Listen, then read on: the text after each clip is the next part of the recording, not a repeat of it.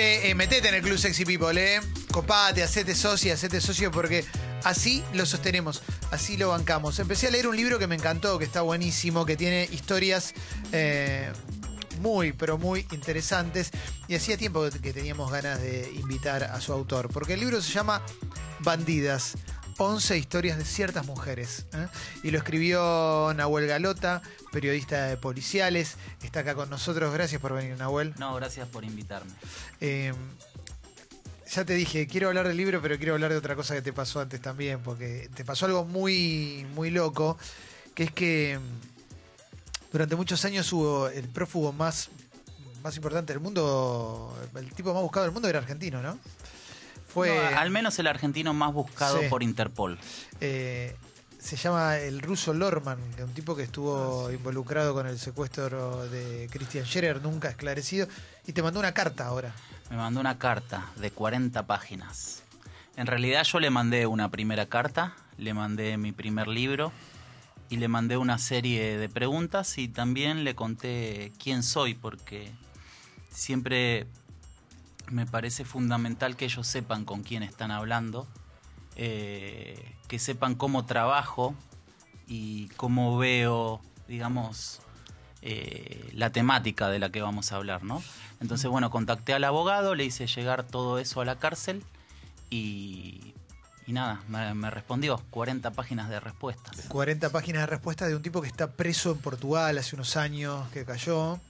Ahora vamos a ingresar al mundo del libro, pero esto sirve como, una, como, un, como un inicio de esta charla, porque en el libro vos contás que estabas muy acostumbrado a las historias de hombres, de historias de tipos dedicados a, la delincuencia, y la historia del ruso Lorman es medio, es, es como... Me parece que es- es muy buena para graficar la, la vida de un delincuente al máximo, ¿no? Sí, a ver, siento que llama mucho la atención en principio porque Lorman nunca habló. Sí. de Lorman y ahí está un poco, no sé si llamarlo el problema, o al menos en lo que yo no quiero caer, que es publicar lo que te dice la policía. Mm. Entonces la policía durante estos años, durante estos 13 años, dijo un montón de cosas. Y yo le pregunté a Lorman sobre todas esas cosas que dijo la policía y que por ende los medios o los periodistas publicábamos. Este, entonces nada, creo que había una versión y que faltaba la otra, ¿no? Y creo que todo lo que cuenta Lorman en esa carta no lo vas a encontrar en un, en un expediente, no lo vas a encontrar entrevistando a los fiscales que lo investigaron ni a los jueces que los condenaron. Por eso me parece como periodista atractivo llegar a ellos y escucharlos. Eh, en el libro contás que en un momento te diste cuenta, a partir de conocer una persona, una mujer, te diste cuenta que eh, no había mucha información sobre mujeres que se hayan dedicado a- al crimen, a- a- al, al robo o, o al delito, eh, y que ahora si esto fuera empresa sería que ocuparan puestos de poder, ¿no? Como que, que- que tuvieran peso en, en el mundo del AMPA y, y te y empezaste a buscarlas y encontraste un montón. Encontré varias, claro, todo nace a partir de una invitación. Un amigo le regala a una mujer que se encontraba con, con la tobillera conectada al servicio penitenciario bonaerense en su casa y le regala mi primer libro, a esa mujer el libro le gusta y me hace una invitación. Este, y entonces al próximo sábado estuvimos los dos en su casa con su familia. Y bueno, eh, uno va con ciertos prejuicios, ¿no? Y también con mucha curiosidad eh, por ver con qué te encontrás. Y, y nada, como periodista, como observador, recuerdo cosas muy puntuales, como esto de ella cortándole la comidita a su hija más chica, eh, una hija de aproximadamente 15 años que volvía de un curso de peluquería, un nene de 10 u 11 que volvía de jugar al baby fútbol toda la tarde, eh, una comida elaborada, eh, una cena sin alcohol. Y dije, wow, esto es una familia normal. Sí. Eh, lo único distinto que tuvo esa noche es que al teléfono de línea llamaban de la cárcel, que era el padre de, de la nenita de cuatro años, y esa tobillera. Pero bueno, nos quedamos charlando con mi amigo y con ella hasta tarde. Al mes nos hizo la misma invitación, lo mismo. Y yo salí después de esas dos invitaciones con esa conclusión. Esa mujer vivía medianamente bien por el delito, había sido condenada por narcotráfico, pero no se dedicaba al, me- al simple menudeo, ¿no? Porque siempre en los noticieros, golpe a la banda narco, y vos ves, no sé, tres mujeres esposadas, 100 bolsitas, eh, 3 mil o 4 mil pesos, y decís, wow, Sí. porque te lo presentan como si fueran, no sé, Desmantelaron una Claro, organización. lo- las sobrinas de Pablo Escobar. Sí. ¿no? Eh, bueno, entonces mi conclusión fue esa. Siempre que aparece algo en los medios, es, digamos, chiquitaje o casos de mujeres que asesinaron a sus abusadores o a sus maridos golpeadores. Hmm. Eh, yo sentía que faltaban historias de mujeres como esa. Y bueno, encontré a 11. Porque esta primera mujer después no te quiso dar una nota. No quiso. No quiso hablar, no quiso me hablar. esquivó, me esquivó. Pero, pero el libro abre con una historia que para mí es, es fascinante, ¿no? Que, que- que no se malinterprete, ¿eh? antes que salte algún policía moral, pero es fascinante la historia de Claudia, la, la más relevante, la más relevante de todas. Para Jessy quiere preguntar algo. y Sí, ahora me da un- curiosidad, ¿qué te decía ella cuando te invitó? Vos llegaste y qué, o sea, ¿qué es lo que ella quería que pasara? Mirá, yo lo que siento es que esa gente, en general, sean hombres o mujeres, eh, suelen atenderte muy bien. Hmm. Sea, o sea, ahí creo que me atendieron muy bien por ser el amigo de, del amigo que teníamos en común, más que como periodista. Y también había como una especie de, wow, vos escribiste esto. Esa mujer, o sea, ella me contó que se había emocionado eh, hasta las lágrimas con la historia de un colombiano de mi primer libro que cuenta que cuando ingresó a visitar a su mamá a la cárcel, la madre se le puso a llorar y le pidió disculpas. Y ella me contó que le había pasado lo mismo con su mamá y, de- y luego con sus hijas al recibirlas en las visitas.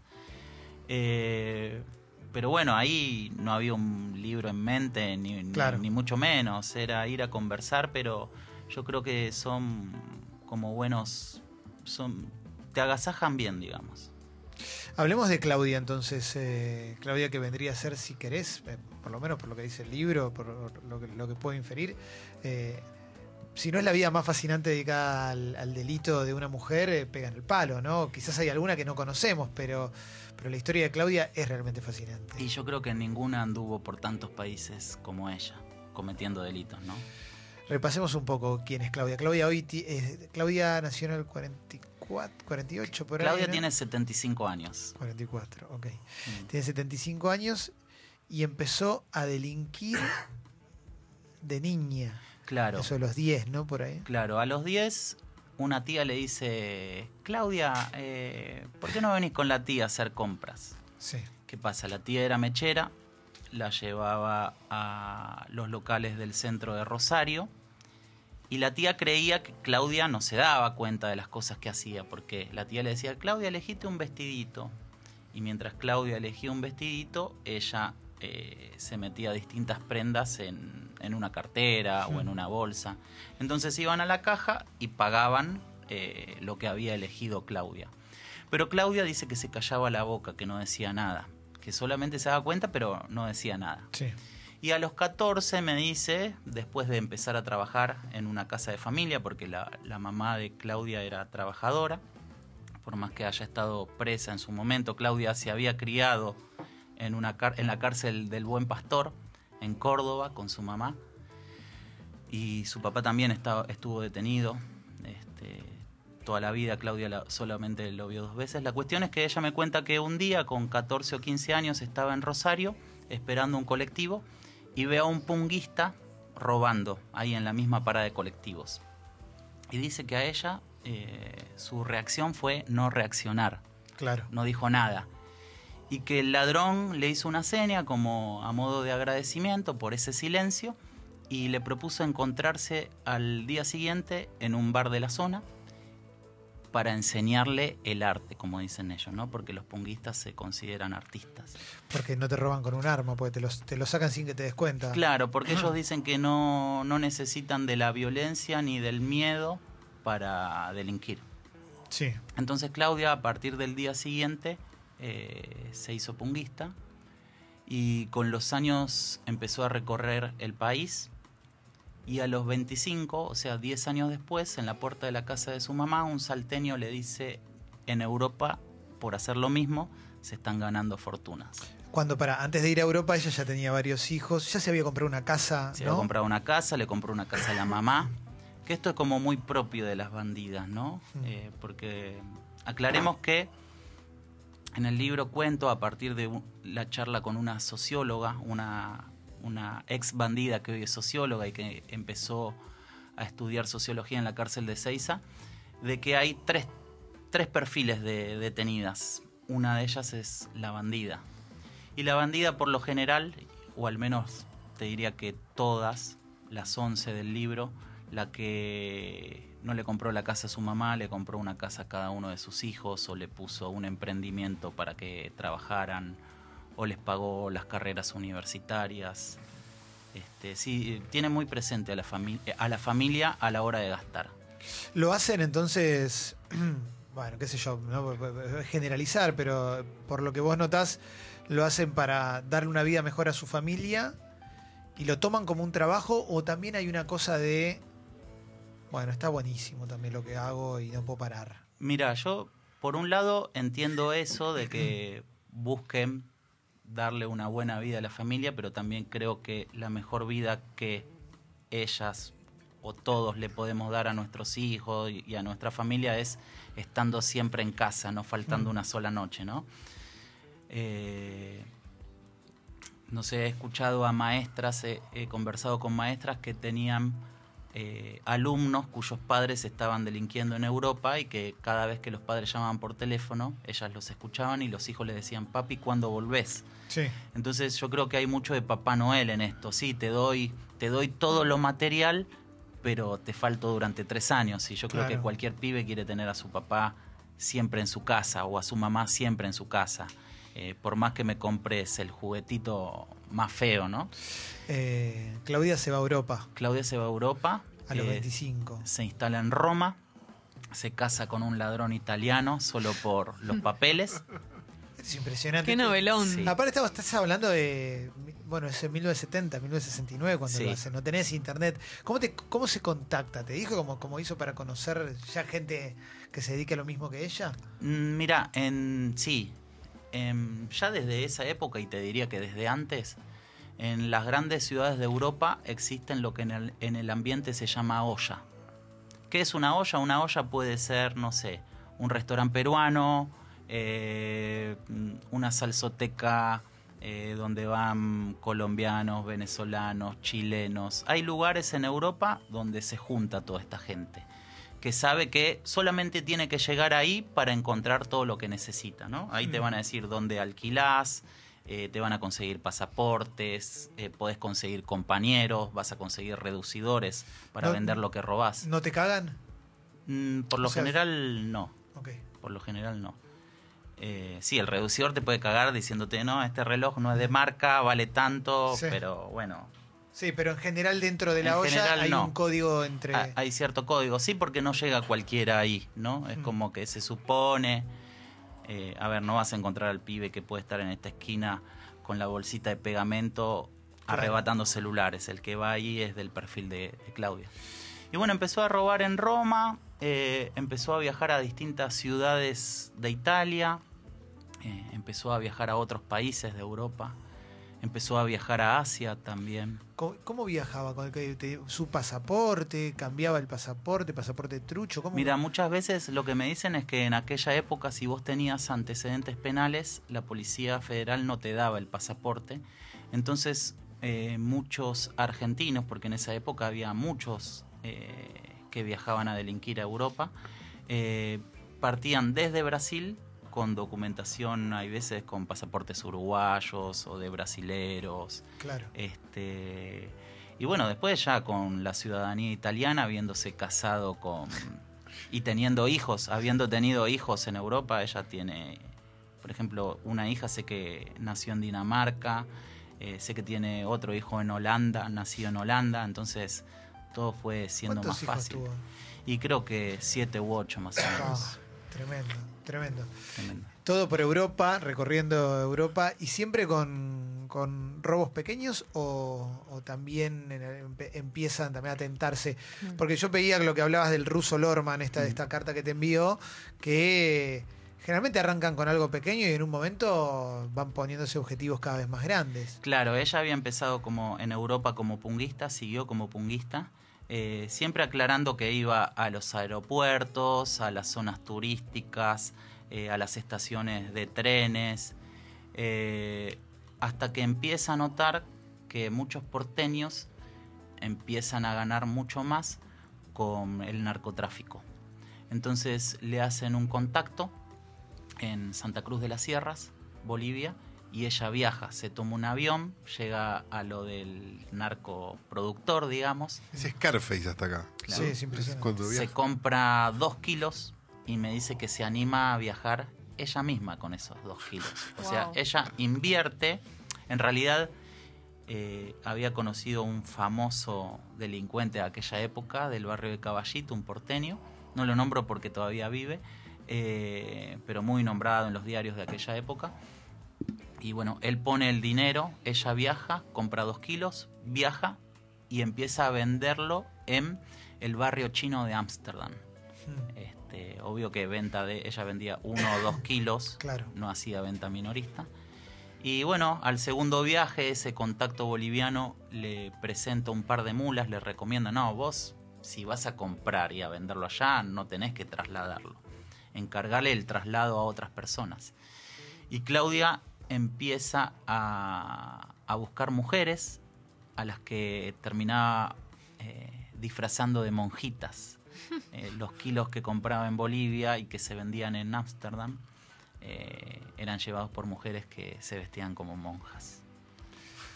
Estamos hablando de Nahuel Galota, autor del libro Bandidas, 11 historias de ciertas mujeres. Estamos repasando una historia. Esta es por- una de 11. una de 11. Jessy, Empieza a dejar de ser importante que, que la agarren, digamos. Es más importante ganar mucha plata que que te atrapen. Siempre te- ella te decía que tenía miedo de que la agarraran. ¿Cómo se lleva No, mira, con eso? te voy a te voy a responder con un textual de ella y también te voy a generalizar.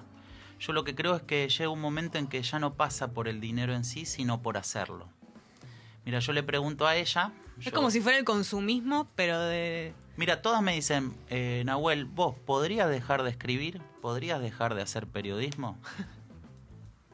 bueno, ahí está un poco Claro. la respuesta. Pero volviendo a Claudia, ella un día me dice, estando en su casa, ¿no? En esa época andaba con un bastón, acá en, en Córdoba, y me dice, acá mi familia me, me dice que me tengo que dejar de joder con todo esto.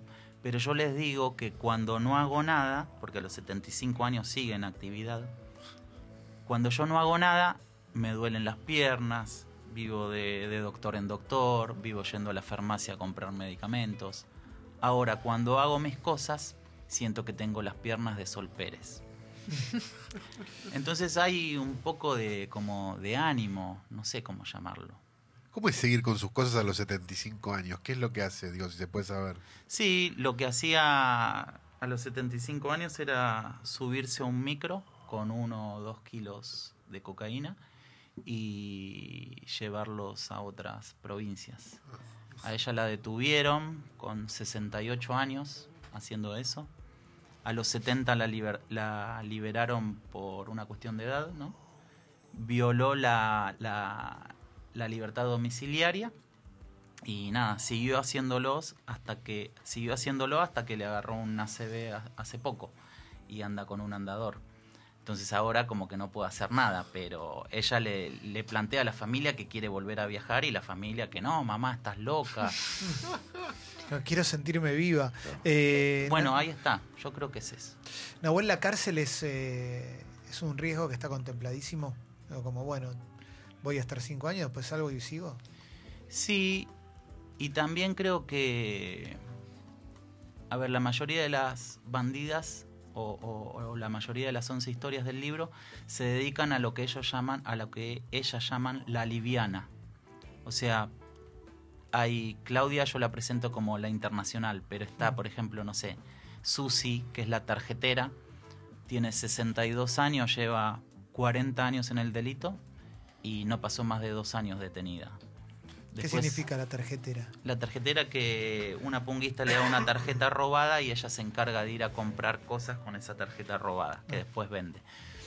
Hay una descuidista que tiene 57 años, también eh, 40 años en el delito y no pasó más de dos años o dos años y medio detenidas. Eh, Nahuel, ¿qué, de estas 11 historias, eh, ¿hay alguna que no tenía nada desde su perfil que pudiera suponer que iba a terminar en el delito? Sí, hay varias. Este, Que no, ni- pero en la más mínima conexión, digo, eh, que no, no, no, no Sí. había manera. Mira, hay algunas como Claudia. Claudia se crió en una cárcel. Eh, la del capítulo 2 tenía al padre, que era pirata del asfalto. Pero a la vez lo que aclaro ahí, que me gusta aclararlo, es esto de que está bien. Se crió con un papá pirata del asfalto, pero eh, es una familia de 10 hermanos y la única que terminó en el- en el delito es ella Claro. Y, y de los nueve restantes hay tres que son profesionales. Creo que era un ingeniero, dos docentes. Eh, pero sí, hay, digamos, familias, hay historias de mujeres que son primera generación de delincuentes, ¿no? Que fueron a colegio privado, que fueron a hockey, este, que nada, tenían un- los padres un buen pasar, eh, pero terminaron en esta vida. ¿Cómo son percibidas las, las bandidas en el ambiente de- del delito? Lo, lo digo haciendo un paralelo entre lo que pasa en cualquier laburo en hombres con mujeres, en que en general el hombre gana más, está bien que acá depende de tu botín, pero digo, Mm. eh, hay machismo, hay, son segregadas, es algo pintoresco, es lo mismo, no importa. Mira, yo creo que no son tan conocidas, porque a diferencia del, del varón, que tal vez el varón, no sé, tiene un grupo de compañeros en su barrio, pero a la vez todos los fines de semana está en la discoteca contando lo que hace, entonces conoce gente de otros barrios. La mujer es más, es más mamá, digamos. Mm. Entonces tal vez lo que me decían ellas, yo a todas les preguntaba, ¿y cuál era la diferencia con tus compañeros o con tu marido compañero? Y ellos me decían, y la diferencia era que nosotros repartíamos el botín y, y mi marido tal vez iba a bailar, a mostrar las cadenas de oro en el boliche, a tomar champán caros y yo me volví a mi casa porque al otro día me quería despertar bien para jugar con mis hijos o los quería llevar al colegio o prefería gastarme esa plata invitándolos a comer afuera al mediodía.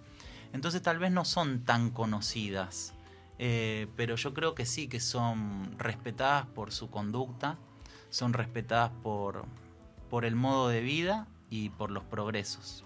Nahuel, en el último tiempo, eh, o en el tiempo que vos llevás cubriendo policiales, ¿qué- ¿cuál es el delito más común que hay, que hay en la Argentina? Y, y si la crisis contribuyó también a, a que prolifere algún tipo de delito más que otro, o no sé, ¿llevás como más o menos una estadística dentro de tu cabeza? Eh, yo no creo en eso de que las crisis aumenten el delito. Mm. Por una cuestión muy simple. Eh, saquemos la cuenta de cuánta gente se quedó sin trabajo eh, durante la gestión de Mauricio Macri y cuántos eh, Sí, sí, sí. delincuentes nuevos hay. O sea, me parece que no pasa por tener o no trabajo. Creo que puede influir, pero en términos generales yo no creo que si hoy mi papá se queda sin trabajo y No está seis meses sin trabajo, no, no, no, no sale a robar. Lo que sí creo que a partir de la de, de los sistemas de seguridad, de la tecnología y otras cosas, el delito va cambiando, ¿no? O sea, hoy percibo de que robar es mucho más difícil que antes, entonces muchos ladrones se están volcando al narcotráfico. Claro. Este, o los ladrones van viendo esto de que, uy, robar con armas ya es un problema, porque un robo con armas empieza en seis años y ocho meses de mínima, y tal vez entrar a una casa cuando los dueños no están, el mínimo es de tres, y si no tenés eh, antecedentes, te volvés a tu casa. Claro. Entonces, eh, me parece que hoy hay más información eh, que secuestros, ¿no? Porque, no sé, la gobernadora sale a decir, no, pero bajamos la tasa de secuestros, hoy casi en la provincia no hay secuestro. Bueno, no hay secuestro porque las penas son muy altas, eh, pero el secuestrador no es que se puso un kiosquito, Claro. el secuestrador hoy se está dedicando a otra cosa. Creo que lo que pasa es eso. El delito como que como que el delincuente va haciendo otro tipo de delitos. Se va reinventando. Exactamente. El libro de Nahuel Galota se llama Bandidas, 11 historias de ciertas mujeres, está en todas las librerías y es recontra recomendable. Gracias por haber venido, Nahuel. No, gracias por invitarme.